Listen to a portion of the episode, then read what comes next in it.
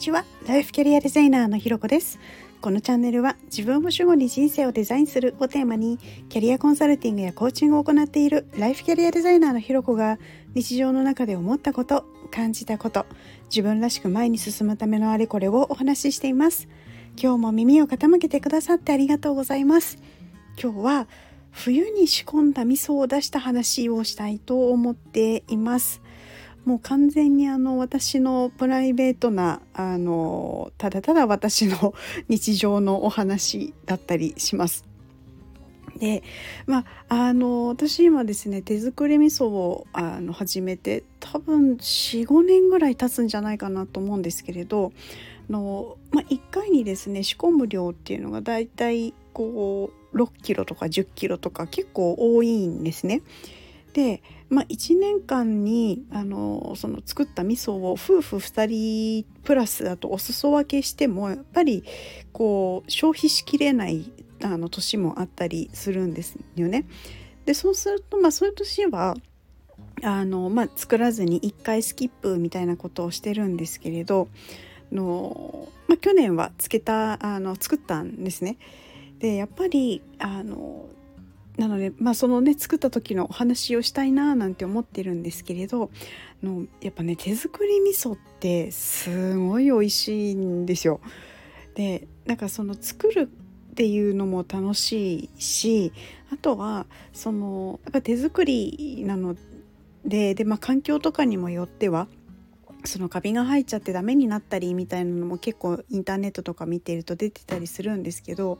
だからこそこう出来上がってちゃんとこうなんか食べれる状態になってるみたいな感じだったりするとすごいなんか嬉しかったりとか。なのでそういう意味ではなんかこう育ててるような感じもあってなんかそういうのがやっぱ楽しいななんていうことも思いつつだからこそより美味しさもなんか倍増みたいなところもあるんですけれど。でここ数年はですねあの私こう材料をあのなんだ取り寄せるみたいなところはの、まあ、丸川味噌さんっていうところのサイトから材料を買い込んで仕込んでるんですね。で各あの材料の分量っていうのはその基本的に丸川味噌さんのサイトに書かれてあるのを参考にしてるんですけれどその年によってですねやっぱり全然出来っていうか味とかも全然違うんですね。でプラスこう熟成期間みたいなのによっても全然味が変わってくるんです。で今回出した味噌っていうのはと仕込んだのが2022年の2月なんですね。なのでまあ1年半近く熟成させてたことになるんですけれどこう実はその2022年の2月に仕込んだ時っていうのは味噌だるが2個あったんです。でそのうちの1個はと2022年の年末かなが2023年の頭ぐらいにあの出したんですよね。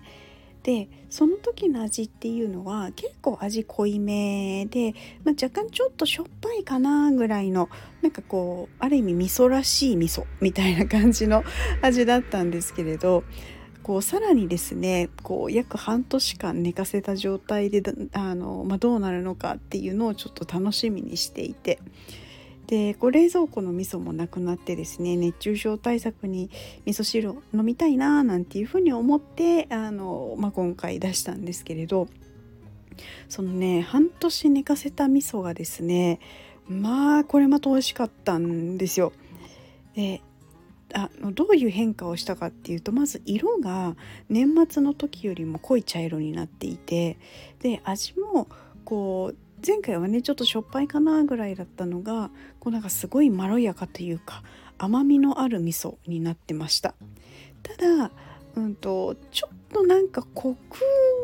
が薄くなった？みたいな。なんかそんなところもあのちょっと感じるところもあって。まあでもあの総じてやっぱりなんか熟成期間ちょっと長い分美味しいなまろやかだなみたいな感じがあったんですね。もうほんとなんか半年間ね何もせずにただただ放置してただけなんですけどねなんかそう思うとこう発酵食品ってこう発酵してね菌がたくさん働いてくれてるからこういう風に美味しくあのなっていくんだななんていうことをちょっとこう何て言うんですかねしみじみ感慨深く思うところもなんかあったりしました。でまあこれでですね、まあ、味噌だる2個が空っぽになったのでまた今年、えー、冬になったら仕込もうかななんていうことを思ってるんですけど、まあ、もうすでにねあの次の味噌の味どうなるんだろうみたいなのが 楽しみになっています。で次、まあ、今年の冬がまあ来年のまあ、1月2月ぐらいに仕込んだとして多分開けるの2024年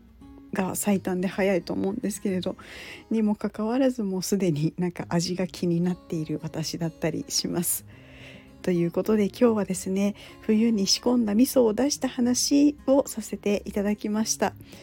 ただ単にね私の日常のお話だったんですけれどもここまで聞いてくださってありがとうございましたいいねコメントレターフォローいただけるととっても嬉しいですよろしくお願いしますそれではまた次回お会いしましょう